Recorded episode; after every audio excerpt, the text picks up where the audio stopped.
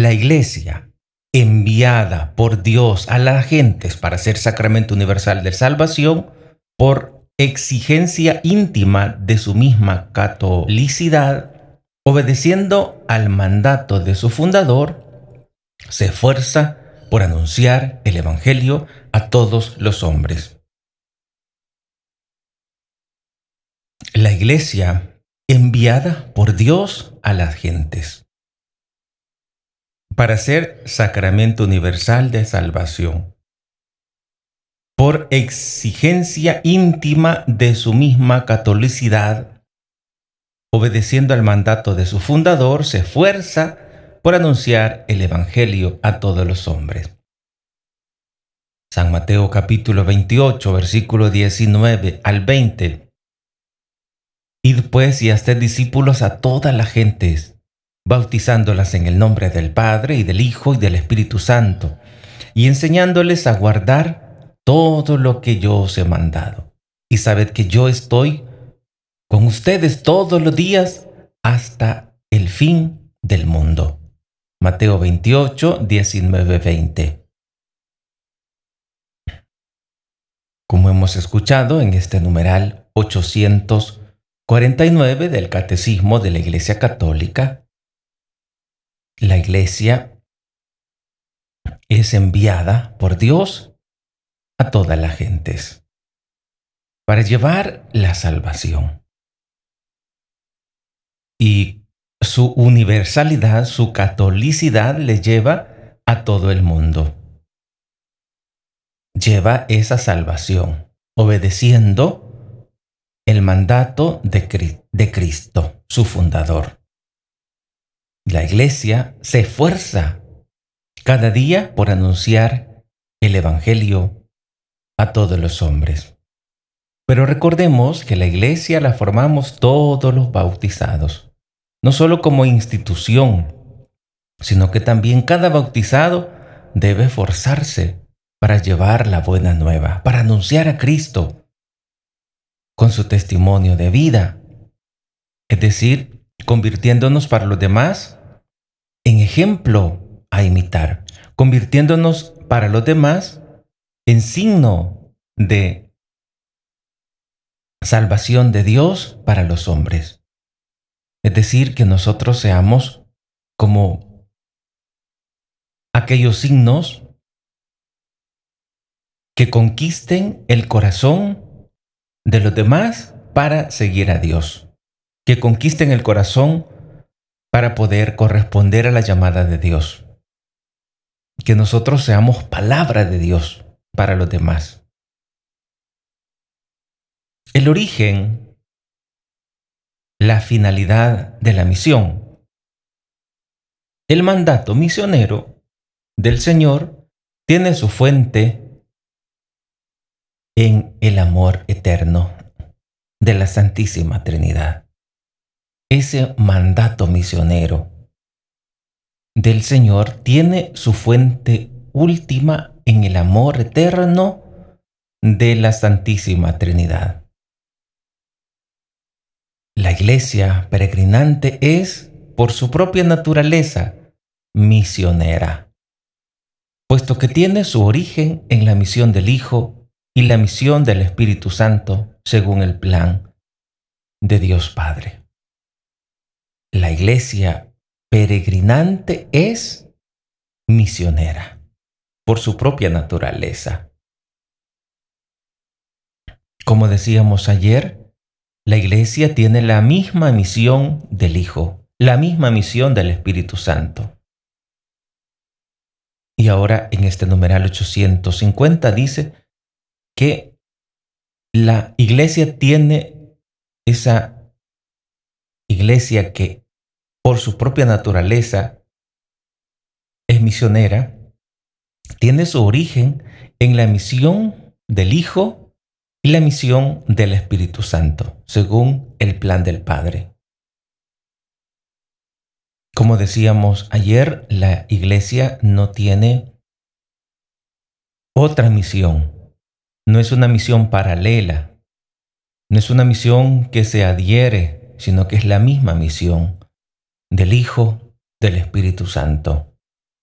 La iglesia peregrinante es por su propia naturaleza misionera, puesto que tiene su origen en la misión del Hijo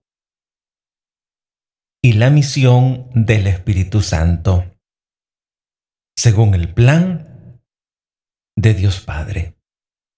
El fin último, decía San Juan Pablo II en la Redentores Misión. El fin último de la misión no es otro que hacer participar a los hombres en la comunión que existe entre el Padre y el Hijo y su espíritu de amor. Ese es el fin último de la misión. Hacer participar a los hombres en la comunión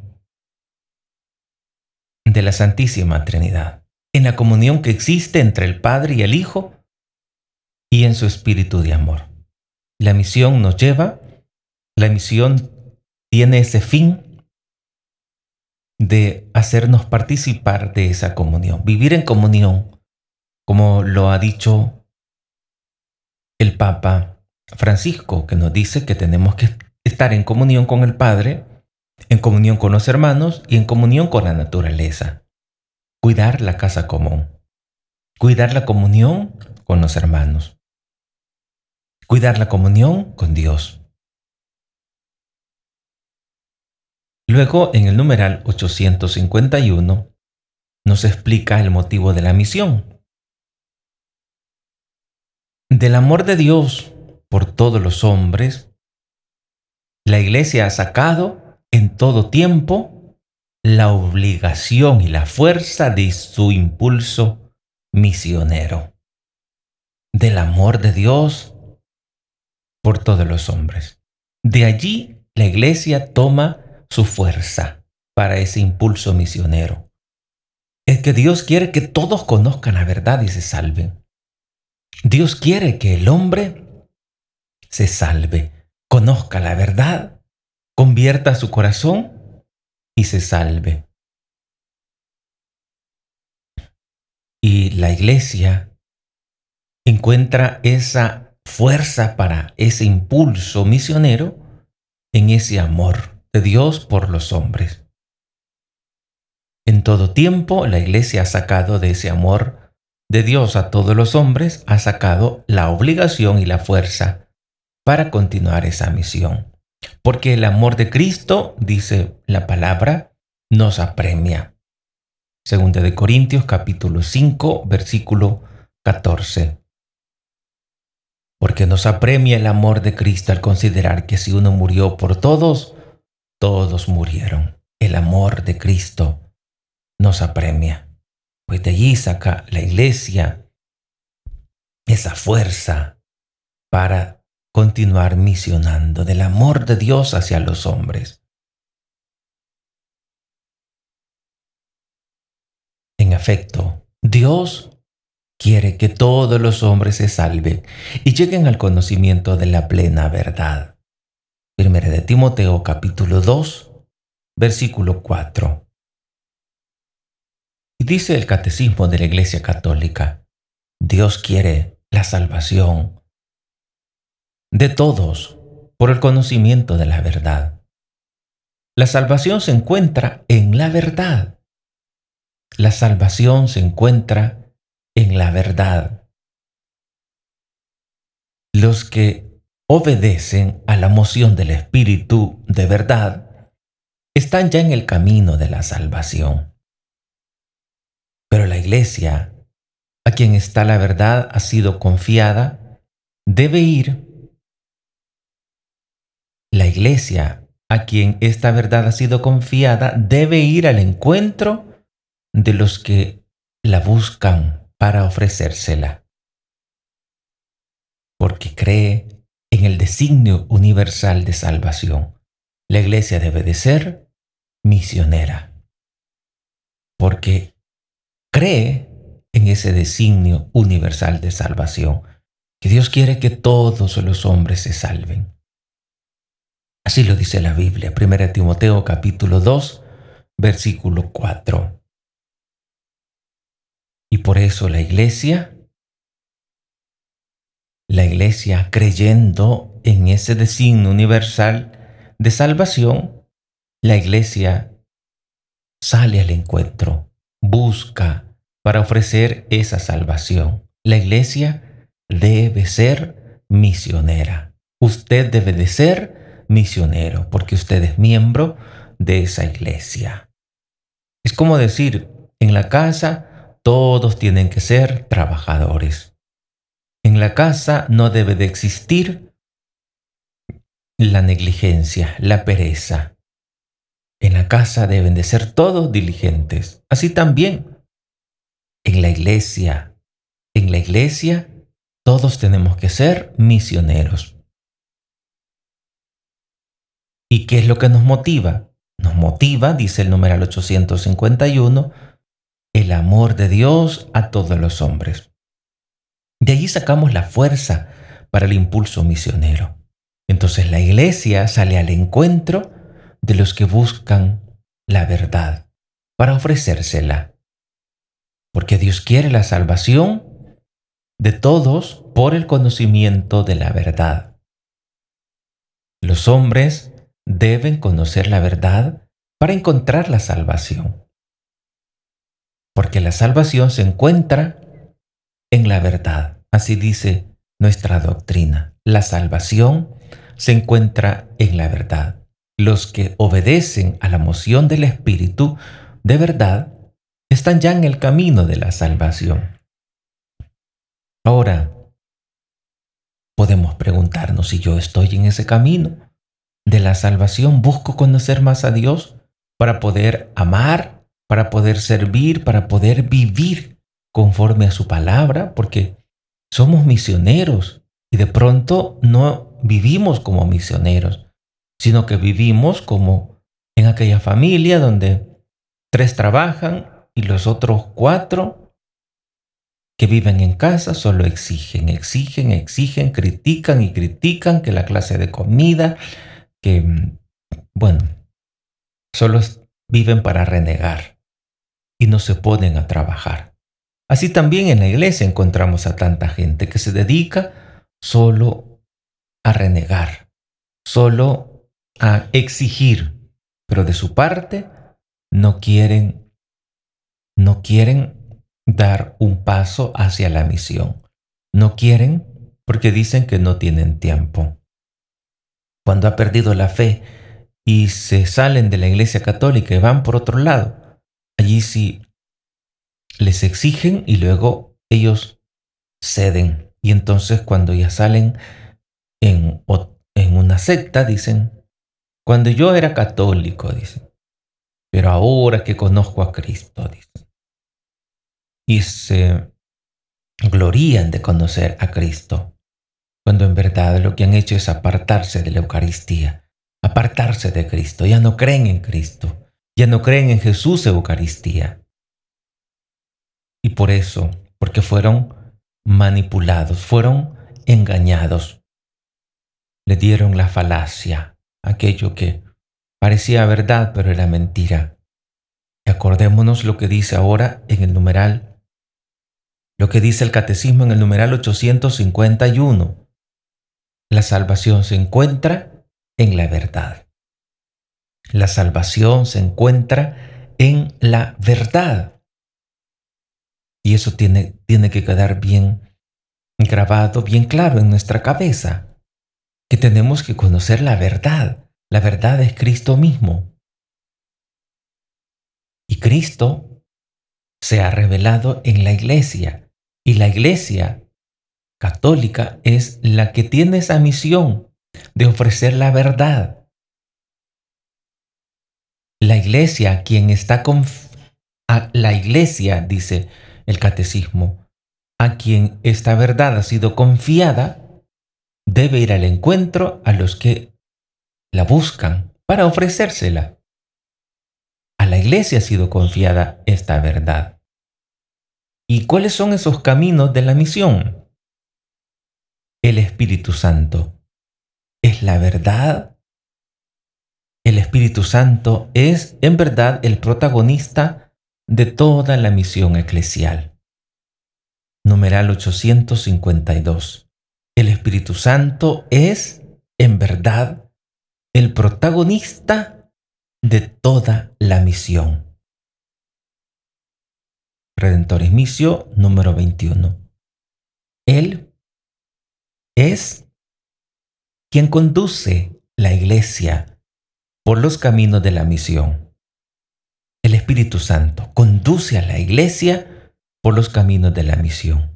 Ella, la iglesia, continúa y desarrolla en el curso de la historia la misión del propio Cristo, que fue enviado a evangelizar a los pobres.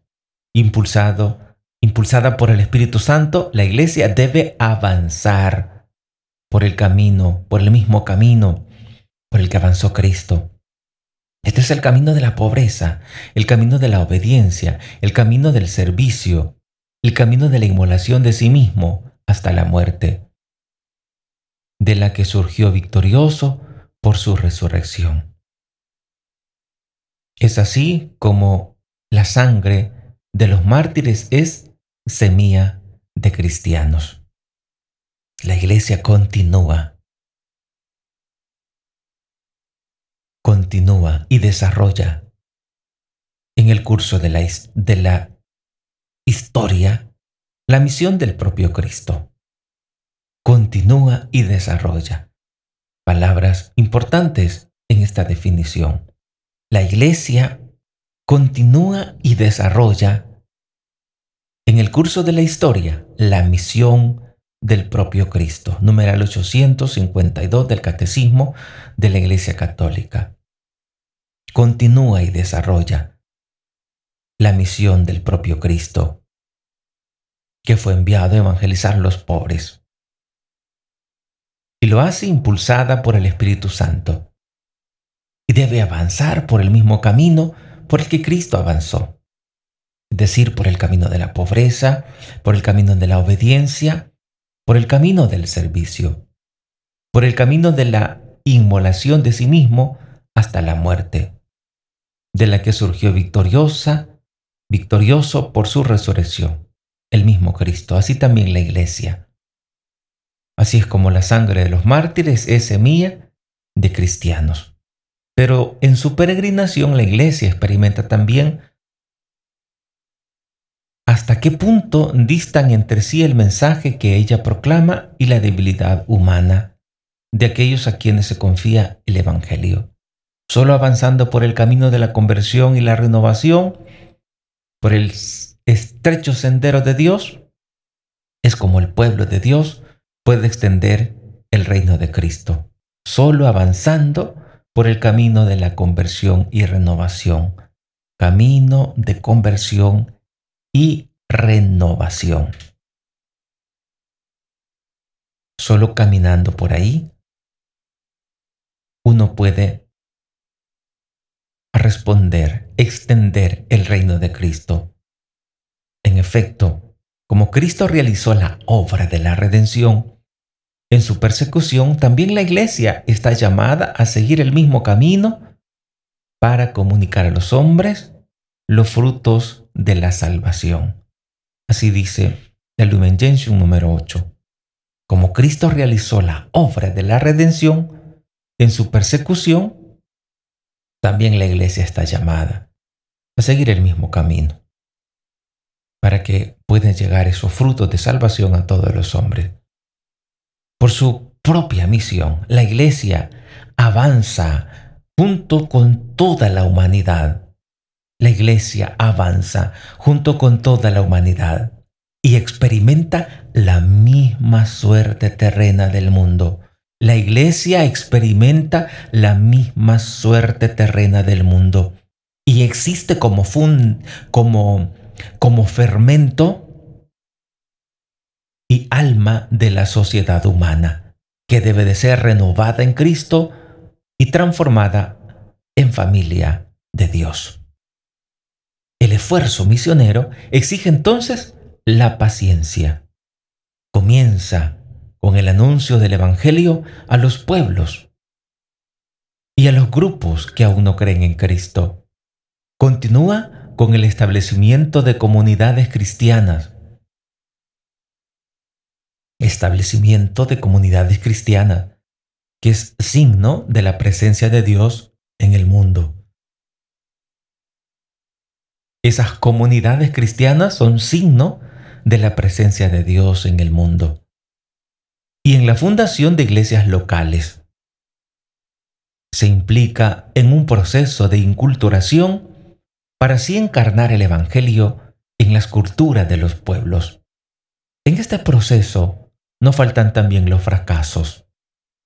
En cuanto se refiere a los hombres, grupos y pueblos, solamente de forma gradual los toca y los penetra, y de este modo los incorpora a la plenitud católica. La misión de la Iglesia reclama el esfuerzo hacia la unidad de los cristianos. En efecto, las divisiones entre los cristianos son un obstáculo para que la Iglesia lleve a cabo la plenitud de la catolicidad, que les expropia a aquellos hijos que incorporados a ella ciertamente por el bautismo están, sin embargo, separados en su plena comunión. Incluso hace más difícil para la propia Iglesia expresar la plenitud de la catolicidad bajo todos los aspectos de la realidad misma en la vida. La tarea misionera implica un diálogo respetuoso con los que todavía no aceptan el Evangelio, un diálogo respetuoso, no una pelea como se suele hacer. La tarea misionera implica un diálogo respetuoso con los que todavía no aceptan el Evangelio. Los creyentes pueden sacar provecho para sí mismo en este diálogo, aprendiendo a conocer mejor cuánto de verdad y de gracia se encontraba ya entre las naciones, como por una casi secreta presencia de Dios. Si ellos anuncian la buena nueva a los que la, a los que la desconocen, es para consolidar, completar elevar la verdad y el bien que Dios ha repartido entre los hombres y los pueblos, y para purificar del error y del mal, para la gloria de Dios, confusión del diablo y la felicidad del hombre. Así dice el numeral 856 del Catecismo de la Iglesia Católica.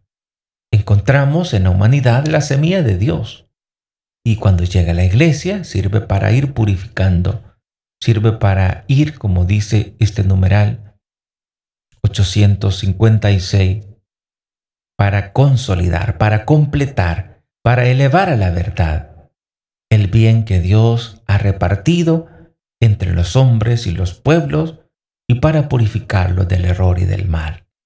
Y todo esto para la gloria de Dios, confusión del diablo y felicidad del hombre. Que María Santísima nos ayude en esta